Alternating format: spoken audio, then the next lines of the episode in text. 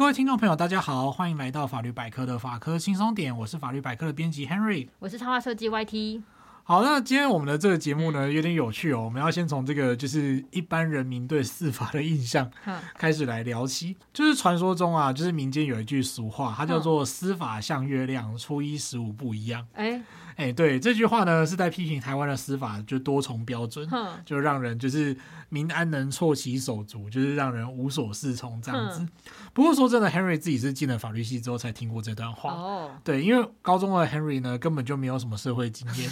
呃，我想那个时候社会经验应该是大家都。比较少一点，对对对，所以呢，呃，是我身边的大人对于法律的想象其实也蛮刻板的，嗯，所以说并没有讲到这个司法判决多重标准的问题，所以其实我也没有听过这句话。嗯，那不过从这句话呢，Henry 就觉得说，在学了法律之后，这句话字蛮有意思的，就是的确很多人会开始想，就是批评说，哎，司法是不是就？感觉就是多重标准啊，不只是双重哦，是多重。嗯，这这个不一样，那个不一样，这样。那我们今天就会来稍微去讲一下，就是说，诶，这到底是怎么回事？就是真的是这样吗？我们可能会先从就是到底是法官乱判，还是其实他这个案子的事实成分可能很复杂来谈。那第二个呢，则是说，诶，那到底法院体系或者是说整个司法体系、整个法律体系，他有没有想要去遏制这件事情？嗯，他的方式是什么？那他的成效如何？这样子。那最后呢，则是说会顺带说明一下，就是说，诶，在现在这个资讯爆炸的年代啊，你如果上网查的话，你会查到很多跟法律有关的，就是意见啊，或者有的是律师写的啊，或者你上法律百科网站啊等等的。那你看到这些分析，看到这些法律知识，它有够多，那你要怎么去判断谁是真的，谁是假的？我们今天会来聊聊这些。嗯，不过你刚刚前面先讲的那句话，什么呃，司法像月亮，初一十五不一样，这样吗？对对。哦，这句话其实我是知道你说了我才听过，哎，他原来完全没听过。对，那我。在想说，你刚刚有提到这个多重标准，我是在想到说，有时候新闻报某一些案件啊，比方说可能说一审的时候法官判有罪，二审又变成无罪，明明同一个行为却有不同诠释，你指的是这样的情况吗？对，或者是说有些人他可能就会说，哦，就是同样的事情哦，嗯、例如说一样是杀人，为什么这个判比较重，嗯、这个判比较轻，这样子。对，讲到这个，首先我们必须要说的是，有时候不一定是法院做出这个司法判决的差别，嗯，哦，有时候就是包包括说像是在诶这个刑事案件里面，这个警察检察官追诉的标准啊，大家可能也会觉得说，诶，你到底是什么地方你会起诉，什么地方不会起诉等等。那或者甚至像是警察，嗯，对，警察在执法的过程当中也有可能会有一些差异这样子。嗯、那当然这个误差，坦白说，就是整个体系会想要去避免，但实际上它是很难达成的目标，甚至说你只要是。人所构成的这个系统，它很难就是完全达到百分之百的精密这样子，嗯、所以我们只能尽可能避免这种事情发生啊！哈，像刚刚 YT 讲到的这个就是问题啊，就让我就是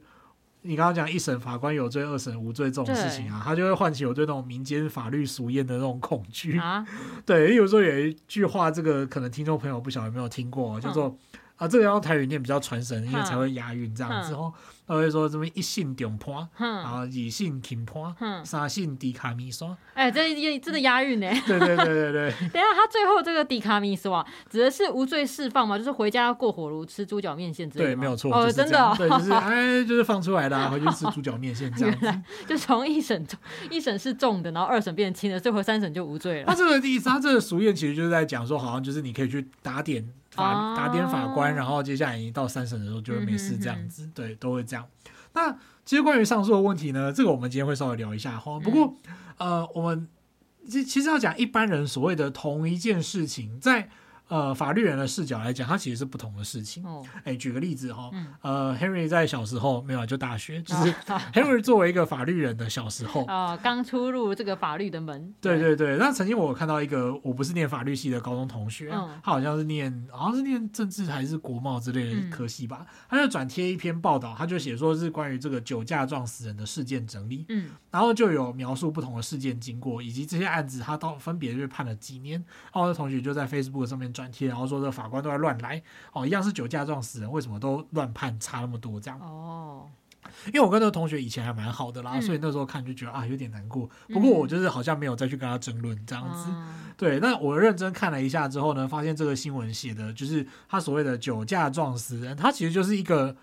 他就是一个很广泛的事情，就是说有人喝了酒，然后有人被他撞死。哦，就是他的。应该怎么讲？他的这个整个现，他讲的是一个现象就对了。对，就是他讲的这个现象，就是驾驶有喝酒的情况下，就是人被撞死了，就是这样子。哎、嗯，可是他其实有一些个案上面的问题哦。我一般讲的理解的那种酒驾撞死人，他指的是所谓的。酒驾上路之后直接撞击造成他人死亡，这个在法律的评价上面就是所谓的不能安全驾驶，然后致人于死。嗯，嗯哦，所以他在呃这个罪名上会构成公共危险罪。然后呢，就是报道了其中的几个事件啊，他这个报道反而是这样的哦，就是有一个案子是这样，他是驾驶撞到人之后，这个被害人被车子夹住了。嗯，好，那他就是拍车窗要驾驶停车，然后这个驾驶看到就是有人在外面拍车窗，哇，吓得魂飞天外，然后就赶快就是没有停车，就直接往前开，想要把这个被害人甩掉。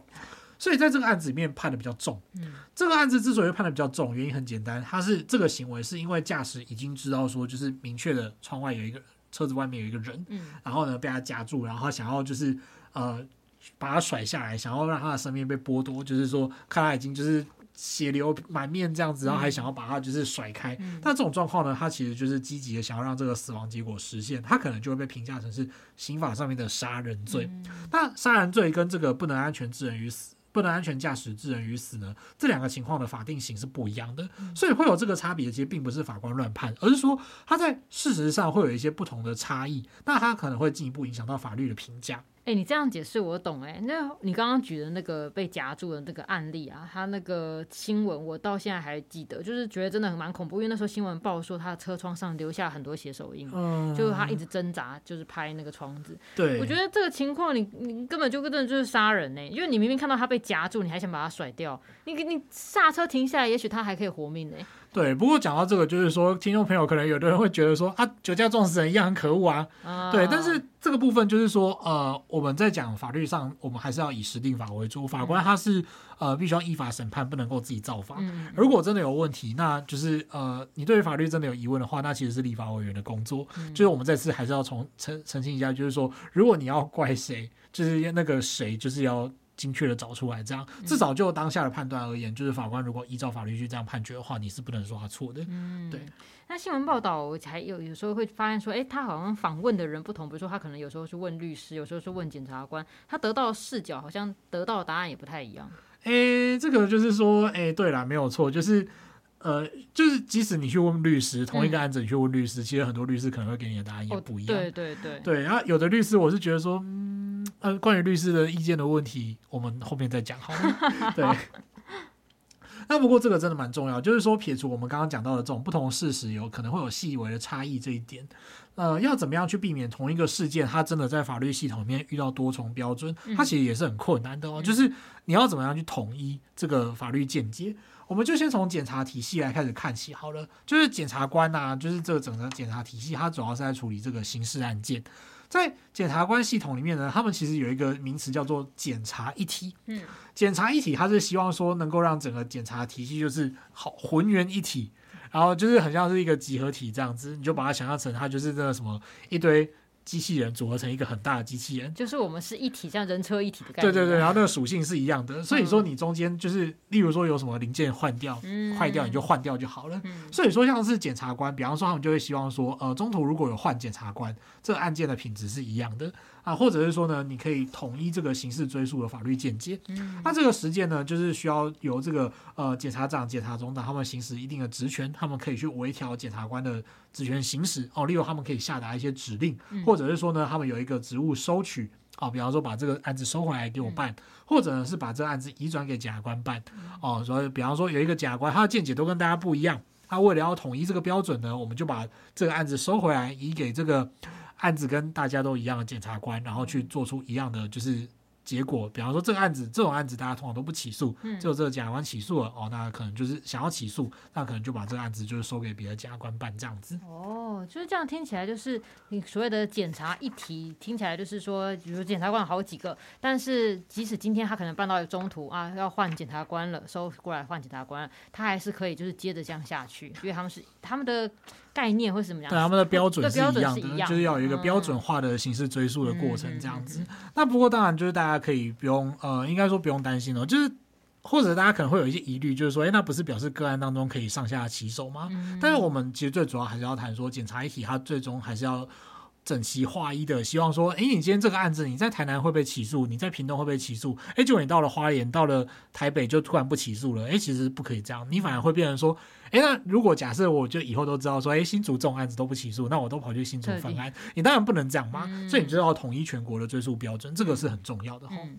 那再来呢，我们就要来介绍这个。呃，就是法院本身有没有这样的一个规，有没有这样的一个机制？这样，那我们就法院本身呢，就是呃，问题会比较多一点。我们首先就会来谈上诉，然后接下来会稍微谈一下，就是呃判例或者是大法庭裁定，那最后是宪法法庭制度。当然，我们只会简单的去提过，因为这每一个问题啊，它都是很大的一个技术性的问题哦，所以我们大概就是只会稍微讲一下这些问题，它的呃，就是。大概的样貌，然后让大家知道说，哦，所以为了避免多重标准，其实就是有这些机制来处理这样。嗯、那第一个就是上诉，上诉它基本上呢，就是它的第一个功能就是要给大家一个机会。嗯，哦，当你对判决不满意的时候，你至少有一个机会可以翻盘。嗯，哦，就是至少会有一次这样。对。那从整个审判系统来说呢，它要多一道工序来去确认说，诶，这个判决的正确性。所以呢，这其实是一种统一见解的方式。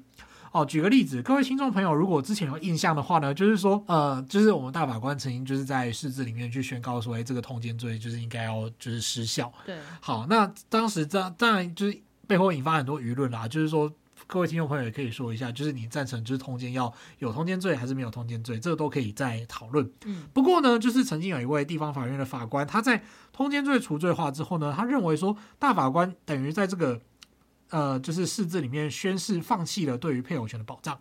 所以他认为说呢，就是没有配偶权这个东西。哦，所以呢，连带他就是在这个侵害配偶权的民事判决里面，他就说呢，诶，这个外遇配偶啊，就是呃，跟这个小三、小王，他就是 他没有侵害别人的配偶权。哦，哦，你没有配偶权可以被侵害，所以既然没有这个配偶权可以被侵害，你后续你依照这个民法的侵权行为损害赔偿，哦，就是。你的权利被侵害了，所以你要去请求损害赔偿，你是没有理由的。好，所以就是因为没有配偶权，所以你不能够请求损害赔偿这样子。这样的见解呢，当时遭到非常严厉的批评哦，就是各界哗然这样子。然后尤其很多律师都说，那这样子我不就倒大霉？就是如果遇上我作为一个律师，我遇到你的话，我不就 GG？对，都会这样子。那因为这位法官他做出了就是。复数件的判决，他不止用这个见解做了不止一则判决哈，嗯、所以他都是用同样的见解嘛。那这个案件中呢，就是这些案件中的原告呢，他可能就是除了受到配偶出轨的这种就是精神上的打击之外，嗯，还有就是奋力一搏，我要求偿，然后还被法官再打枪一次，也就是多重的，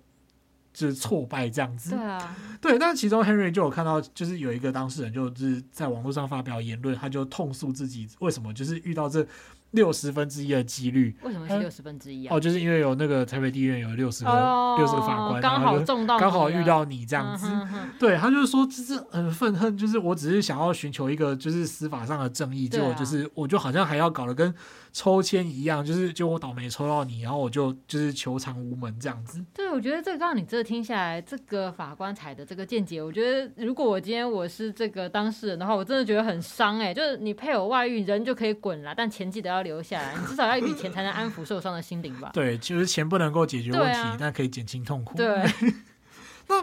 不过讲到这个，就是说这位法官他到底有没有乱判？嗯，就是说他的见解，就是可能听众朋友听一下会觉得说，哇，这太惊世骇俗了吧？嗯、不过 Henry 必须要保留一下哦，我认为他这个判决他其实有一些呃讨论的价值。嗯，哦，例如说他就是讲权利的这样子，他他其实也有一些其他法律要件可以去就是去讨论这样，所以我认为说他是有点那个就是看起来很惊世骇俗没有错，但是我觉得他背后呃。是不是有道理？其实也不一定。但是我觉得他挑提出了一些可以讨论的空间，这样子。嗯、对。不过像他这样子，就是这种标新立异的见解，他适不适合在判决里面就直接就是否定掉目前的多数见解，然后直接就说：“哎，我们不保障你，然后就是驳回你的申请求，这样子。嗯”这其实对于就是受到判决民众来讲，我必须要说，我是真的觉得看了那个投诉之后，我心里面是有点。被震撼到这样子，嗯、对。不过像这样的情况呢，你其实就有机会透过上诉来弥补哦。例如说，你到二审的时候，二审就会说，哦，有啦，有配偶圈，嗯、然后呢，你就是可以求偿。那我们再来看你求偿金额是多少，嗯、这样子其实就有机会。嗯，就要是我的话，我也觉得这个必须上诉，我不能接受哎。对对对。但是如果这个要想要上诉的话，会有应该有一些门槛条件吧？哎，对，没有错，就是上诉并不是想上诉就上诉，它会有一些限制。哦，不过就像我们前面所讲的，上诉它是一门非常大的学问，学问哦。尤其如果你是要准备考试，或者是你是一个法律学习者的话，你就知道说上诉审很难这样子。所以我们这边就是不会把上诉讲的很详细，我们就是稍微讲一下那个概念的。嗯，不然就是这个讲完就是那种我我们录完录音室就天黑，然后各位听完会睡着的问题哦。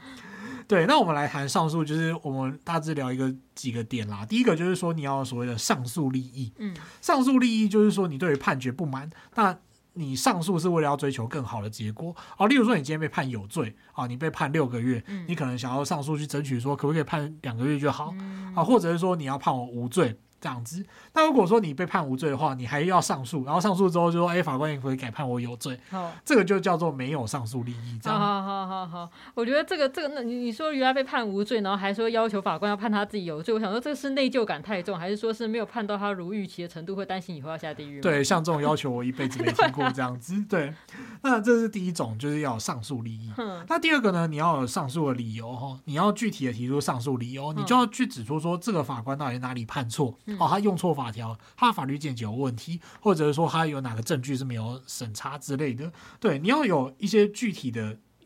原因，你才能够上诉。嗯，但如果上诉没有理由的话，你现在通常就会驳回啦。嗯、对，那或者不附理由的话，会要求你要补理由进去。那你上诉的时候，你不能写说我就不满，我就不爽哦，判太重了 哦，就是我没有钱哦，你不能用这些理由上诉，这些是没有办法构成上诉的具体理由的。就要具体一些。对，那再来呢，则是所谓的上诉门槛的限制。哦，例如说刑事案件里面有一些特定的轻罪，它原则上是不能够上诉到第三审的。哦，例如说就是。呃，公然侮辱罪，他这种情况原则上不会上三审的哈。那或者在民事诉讼里面，如果你的案件的诉讼标的的金额没有达到法定的门槛哦，一百五十万没有达到这一百五十万门槛的话，你是不能够上三审的。哦，哎，等下，这对于上诉我还有一个印象，就是说他是不是说，比如说，哎，判决出来以后，我对结果不服啊，我就是争取上诉，就是想要敲碗换人再判一次之类的。那在刑事案件里面，是不是说是这个被告争取上诉以后，原则上是不会被判得更重，不然说。我想说，这个上诉是的一个权利嘛。如果我今天有报被判的更重的风险的话，就等于丧失这个权利的价值啊。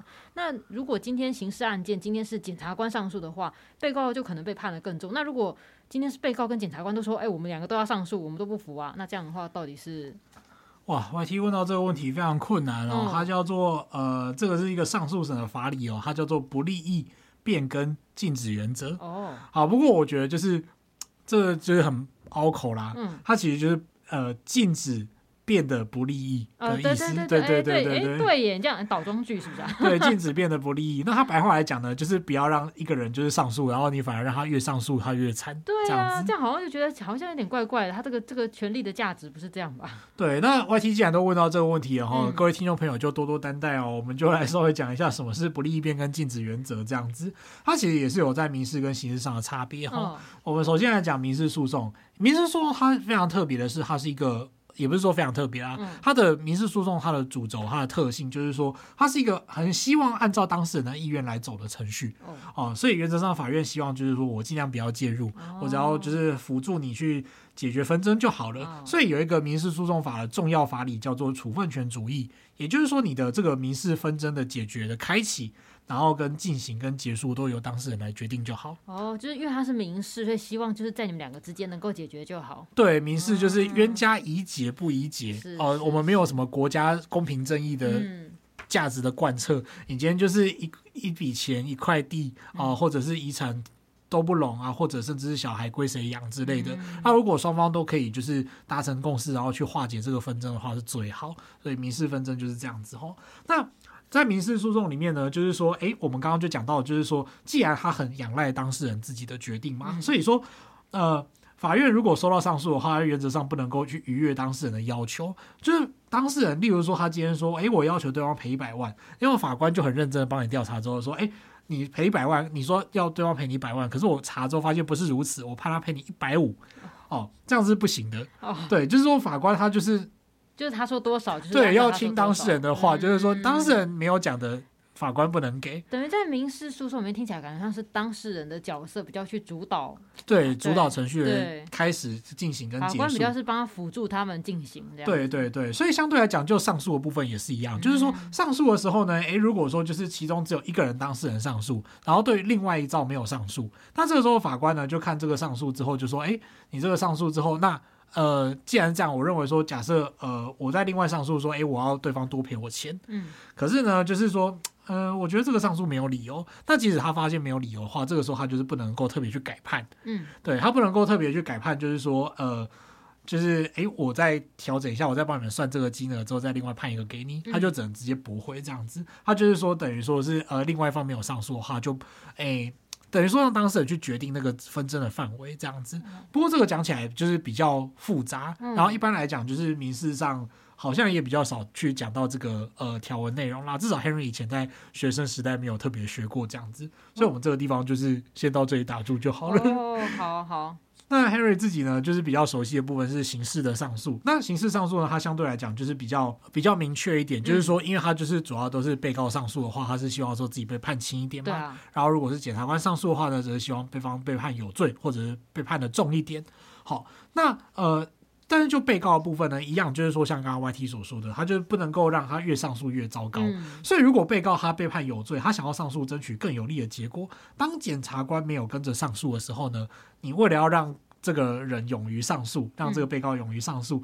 怕他越上诉，诶，结果你又调查之后发现说，诶，你还是关久一点好了，那以后大家就不敢上诉了。这个时候呢，法官就是你顶多就是在呃被告，比方说他被判六个月，他说我要呃上诉，然后我要判呃我要要求我要判两个月就好这样子，那法官能不能就是调查之后说，诶，不行诶，我觉得你应该判个一年，哦，这样是不行的，就是反而更加重，这样是不行的。好，所以说法官就不能越判越重这样。那这个是法律上的设计哦，虽然说大家可能听一听会觉得说，诶，这个就是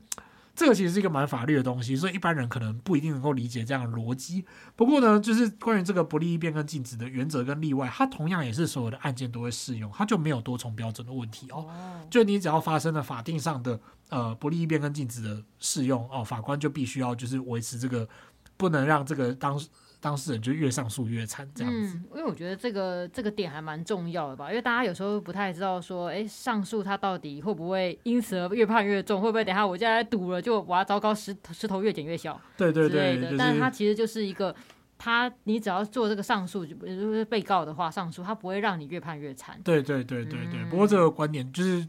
这个回顾到就是。会让我们这一集的主轴就是说，它其实是一体适用的，它没有因为就是说，哎，今天你是达官显贵就才有这个不利变跟禁止的原则，然后是一般人就没有啊，不会不会有这种事情，就是大家都是呃平等的去适用这个规定。诶，那前面 Henry 有说到对于法律的这些解读啊，会有不同的见解，像前面那个对于大法官的这个有见解跟流派不一样嘛？但我记得是不是有个什么还是流程还是什么叫你们称呼叫怎么称呼我忘记了，就是会负责统一不同的见解。对，要讲到统一法律见解这个过程呢，就是在法院体系里面是一件非常困难的事情哦。嗯、那早期确实有所谓的判例跟决议哦，对，那呃判例跟决议，我想就是。大家可能听过的就是判例，判例这个词实在太有名了。对，那判例它是指，它以前其实是指就是说最高法院所做的代表性的判决，嗯，然后呢把它选成判例来拘束这个下级审法官法院，也就是这种第一审或第二审的法律见解。那决议呢，则是用法院法官透过这种研讨会的方式，他们去确认某个法律见见解，所以可能会有什么诶什么高等。是最高法院的刑事庭决议或民事庭决议之类的。嗯、那呃，不过这个判例跟决议这两个概念啊，他们其实在就是权力分立的角度来讲，就是说它有一种就是，哎，我交给法官来就是延伸法律见解的概念，哦、然后让这个法官的见解可以再进一步去拘束底下的呃法官的见解，嗯、就是说这个其实是有点违背这个立法的初衷哦，就是立法初衷就是说我们要由这个民代来立法嘛。嗯嗯嗯那现在就是交了一些法官来，就是这个法律如果定的不清楚，那法官自己来延伸补足这个部分，那其实就是法官创造法律。是，所以这个判例跟决议，它就产生了这样的一个质疑啊。这样确实好像怪怪，就是他创造法律，然后他再拿他创造法律来审判。对对对对对，嗯、所以这个其实就是有点不太好。所以说，在这个判例跟决议这个呢，在呃现在已经走入历史了，他们被所谓的大法庭所取代。Oh. 所以，首先第一个就是请大家不要再判例了。哦，oh, 对，他已经没有了，是不是？呃，其实也不只是没有，就是说很多人以前会使用判例这个词，它其实应该就是受到美剧的影响。Oh. 不过美剧他们就是美国法，他们是属于所谓的 case law，、嗯、就是案例法学。嗯、那他们很多时候就是说，哎，那个他们就是很多时候都必须要大量去参考前例来去判断说，哎，例如说你要怎么赔偿啊，然后什么你要关几年之类的。嗯、那像我们其实我们是明确的有法律条文规定，所以其实大部分时候都是法官就去操作。法律规定来去处理个案当中的呃，例如说法律事实。嗯、那最后的法律效果部分，例如说啊，管多久、赔多少钱，才会去参考那个两。就是量刑的行情，或者是一般的那种呃精神慰抚金的行情之类的，但我们并没有那么侧重判例，判例是拿来讲法律见解哦，不一定是拿来讲案例事实，所以我们在讲判例跟美国法的判例其实是有一点不同的，这是第一个。那第二个呢，则是说我们对现在我们的制度就是采取所谓大法庭制度，大法庭制度呢，就是另外就是有设一个就是民事的大法庭跟刑事的大法庭，他们就是拿来专门统一法律见解用的哦，就是这个时候，比方说就是在呃其他。呃，法院他们在做审理的时候，发现说，哎，有一个东西，就是有一个法律见解，我们想要确认，他们就会提案给这个大法庭，然后这个大法庭呢，可能再去做一个做大法庭裁定，然后来统一法律见解这样子。那这样的制度呢，它就是现在有了比较明确的法律授权，它是相对具有正当性的。对，那讲到这个大法庭之后呢，我们另外再来谈一个东西，叫做宪法法庭。嗯宪法法庭呢，它其实就是呃，等于像大家以以前应该也有听过一个东西叫大法官解释。嗯，那大法官解释等于说是演变出演变到最后就是变成现在是宪法法庭这样子。嗯那宪法法庭呢，它是针对就是有违反宪法疑虑的法律规定，那以及就是个案裁判当中如果有违背宪法的疑虑，它可以成为宪法法庭去审查是否违宪的对象。那这个宪法法庭做出来的就是决定呢，它其实跟宪法是具有相同效力的哦，所以说它其实也是一种透过宪法解释来统一法律见解的机制哦。例如说像是呃，我们刚刚前面讲到的这个通奸罪，通奸罪在除罪化之后呢，它即使那个时候法律条文没有特别删掉。哦，当然，后来修法就删了啦。但是在他没有特别删掉之前呢，没有一个法官可以再拿着通奸罪说：“哎，我要判你有罪。”这个地方就是法律见解就是被统一了这样子。嗯，哎，回到我们一开始讲这个所谓的多重标准嘛，我就想到说，有些人好像会在，就比如说在网络上面分享自己的经验呐、或是听来的经验呐、或是新闻报道，像你刚刚讲，你说你那个朋友整理那个什么转贴整理了一整个酒驾撞死人的这种，就是新闻报道之类的，那他们通常都会。讲说，哎，这个不管是这个人的经验，或是新闻报道，他们通常只会针对这个事件里面其中一部分来说明，然后就直接接到判决结果。就像上次讲的酒驾撞死人，然后再接他的判决结果。对。但其实这个些事情，每一件事情的这背后的真实情况都是有差异。在没有看到全貌之前，如果只看这一些分享，其实真的很容易会觉得说，哎，为什么同样都是酒驾撞死人，A 跟 B 的事情差不多，为什么判决结果差这么多？对，这个其实就像是有点像那个、嗯、呃，我们在录那个就是。一个干字值多少那一集的时候，我们不是有讲到那个脏话价目标吗？是是是对，对，那就有人说什么干零元，然后什么畜生五千元什么之类的，嗯、但那其实就会变成说，呃，你不同的脏话，它其实都会脏话本身不是重点，嗯、你那个个案情境，然后他当时的法律，就是你怎么从法律上去判断，那才是重点。嗯、哦，比方说他当时是出于。名誉捍卫自我名誉而发言不发，嗯、或者是情绪性的发言不发之类的，嗯、哦，他其实会有很多种的呃，就是状况这样子。对，所以不是只有一个这个，所以就对到这个。对，你要说如果这样的话，我跟你讲，你骂一个干字，嗯、然后你去上法，你去上判决资料检索系统去查，你就会发现，弄那个价目表就是一堆，哦、你根本就是 完全没有办法有一个。标准答案这样子，对，那我们总不可能也真的制定一个，就是什么，真的就是由国家来制定一个脏话的行情量表，呃，列表，就是以后这一句就是哪个多少钱，对，什么干就三十万这样子，不可能，因为你有时候还有跟骂的人有关系，对，对，讲这个话的人呢，他如果就是呃，他的他是不是具有恶意，然后他的社经地位如何，嗯、然后他骂的这个人他的名誉受到如何的损害，这些其实都会有所影响哦，所以这其实是没有办法的事情。那再来呢，就是说，呃，我们从刚刚就是到现在回顾了，就是说司法系统如何统一不同见解，然后尽可能达到标准一致嘛。嗯、那我们接下来要顺带讨论一件事情哦，就是如果发生什么事情啊，就是如果各位听众朋友遇到什么法律问题。呃，或者是你单纯就是看到某一个事件，你感到好奇，或者说你真的看到一个判决，就是说哇，这个判决真的太了不得了，我想要多看看，就是专业人士对这个判决的分析哦。你可能去看哦，有站哦，法律白话文运动啊，那你也可能来看这个法律百科啊，你也可能去看其他有站，比如说法律零一零这样子，他们有提供就是关于这个法律问题的指引，或者是法律专业见解。不过啊，就是除了这个。我们刚刚列举的那几个之外，其实就是我现在发现啊，就是这种标榜自己有法律专业的粉砖或者是网站，真是何其多，嗯，甚至有的就是会挂律师头衔。那这么多的说法，就是到底要判断谁讲的才是真的？嗯，因为说真的，你看这些粉砖，看这些网站的见解，有时候你还会发现，哎，怎么不一样？嗯，对，有的律师 A 律师跟 B 律师讲的不一样。对对对。那这个时候呢，呃，Henry 自己是提供以下几个标准哦，就是因为像 Henry 自己是念法律的。那我自己就会知道说我要怎么去查核这个东西，它是讲的是真的还是假的啊？例如说他这样讲，我可能首先会去看说，哎，到底是不是真的有这个法条？那到底是不是真的有这个实物见解？那是不是有真真的有学者这么说？然后我去综合判断之后，我就会知道说，哎，这个粉专它这个网站它讲的是真的还是假的？对。但如果一般人就是如果不具有法律专业的话，要你去做这件事情，好像有点困难嘛。所以呢，呃，你要怎么办呢？就是说，首先第一个可以多方对照。你去看一下，就是说，诶，比方说有一个事件出来之后，有好多你追踪的律师都有在讲这件事情，然后你就可以去看一下这些律师让我们怎么说，哦，然后你这个时候可以看看就是谁最不合群，最不合群，对，就是有人讲出了一个就是呃，其他律师都这样子，哦，我讲才是对的。呃，通常遇到这种状况呢，你可能通常就要小心一点，因为这个人讲的话可能就会比较有问题一点点。嗯、对，就是说他的见解如果跟大家都不一样，当然也有可能是他真的对，因为他对这个问题特别了解。那、嗯、或者另外一个角度来讲，就是说他有可能是假的。嗯、对，这是第一个，就是判断标准。不过这个标准比较像是数人头啦，我觉得就是。比较粗略的标准，说看一下就是站这个见解的人比较多，还是哪一个见解的人？对，比较粗略的标准。不过因为法律这个东西，它虽然是一个没有标准的社会科学，嗯、但它相对来讲其实算是一个呃价值判断的问题。那你就要去看说，如果大家都同意，就是说，例如说我们的实务见解，然后大部分的法官，然后大部分的律师都是采取这个价值判断，然后你跟人家不一样哦，你就会说，变成说，哎，大家都觉得有配偶权，现在我觉得没有配偶权啊，你。法官这样子判，然后你至少就可以知道说，哎，他的见解好像是比较值得商榷的那个，嗯、对，就是类似这个样子。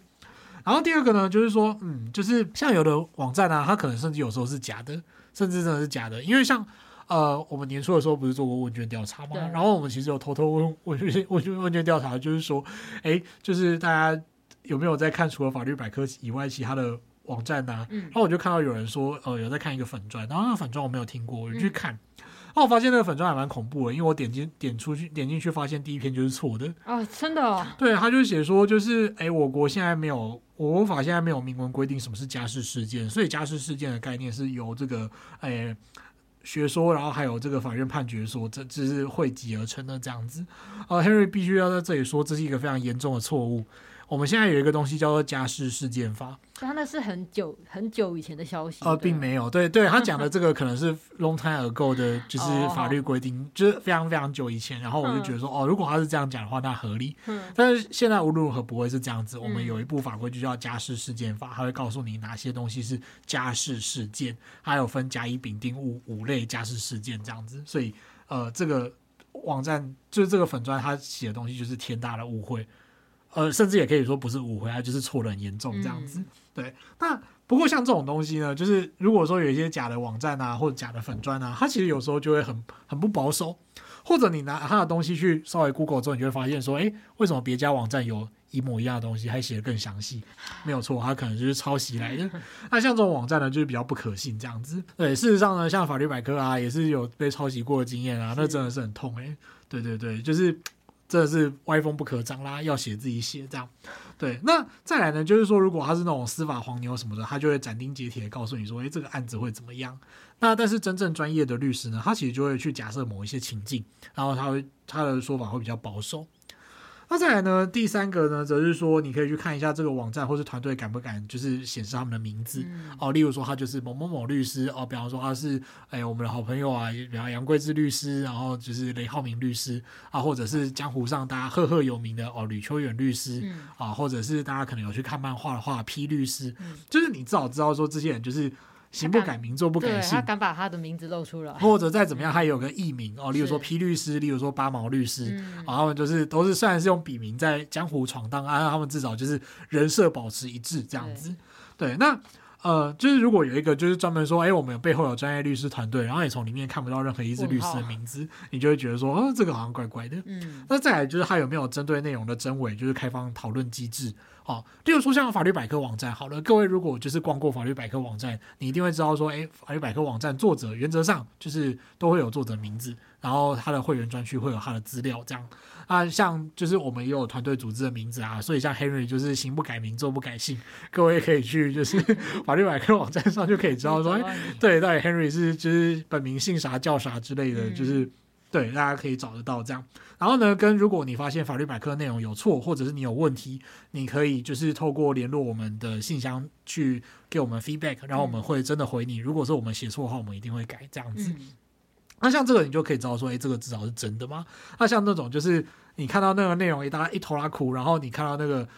你要想要发现说，哎，他们有东西写错，然后求助无门，你也不知道怎么去问。那这个情况呢，就觉得说，嗯，那好像就是有点贴了之后就不理了这样子。对，对。那或者甚至呢，他如果真的有律师的名字的话，你可以用呃律师查询系统去查核一下，就是说，哎，到底是不是真的有这个律师？嗯。那最后呢，只是说关于他所写的文字啊，例如说他引用的法条啊，他写的那个文字，就是他有准备一些实物见解什么的、嗯、啊，这个你可以到这个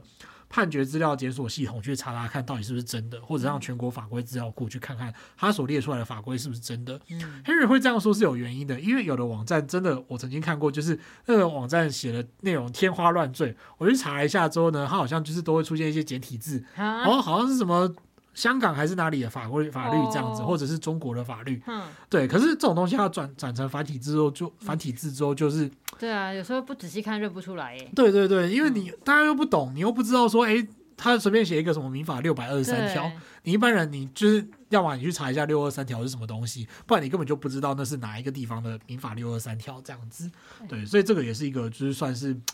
提醒各位听众朋友，就是说你在网络上查询法律知识的时候啊，其实还是有一些标准去可以看待说，哎，这些东西到底是哪个是对的，哪个是错的这样子。嗯，对。说到查这个判决呢，真的要给大家推荐一下，去听我们之前小聊一下三十二集哦，就是里面有那个叫什么标题叫什么判决书追追追嘛，对有在里面聊怎么去查判决这个检索系统。对，再次就是工商服务一下哈。好，那最后呢，就是我们来就是复习一下今天的内容哦。我们今天呢，就是从这个司法像月亮初一十五不一样 这句。法院啊，没有啦，就是俗话开始讲起。那就是说呢，哎，到底就是你到底会不会觉得说，哎，到底法官法官是不是都会针对同样的事情去乱判等等的？那其实这个问题呢，它其实有可能会出自于就是说媒体报道的呃，跟民众接收这些讯息，它可能会有限制，因为他没有办法，就是他不会了解法律规定那么。透彻啦，他不会那么透彻了解法律规定的情况下，他可能就会就是把这个现象的集合当成是一个要一体适用的现象。但其实呢，这些现象它可能在法律上有不同的解读，所以会导致你看到这个呃 A 现象跟 A 不让，你会觉得说好像他们明明就差不多，可他们适用的法律规定可能其实不一样。这是第一种状况。那第二种状况呢，则是说这个呃法官、检察官的见解真的不太一样。但但是这个真的不太一样的状况呢，它其实在呃法律体系里面，它也可以透过就是检察一体啊，或者是透过上诉，或者是透过大法庭统一见解，或者是透过宪法法庭去统一解释宪法这样的方式呢，来让它趋于统一。那最后呢，就是如果你在网络上看到各种就是诶各家。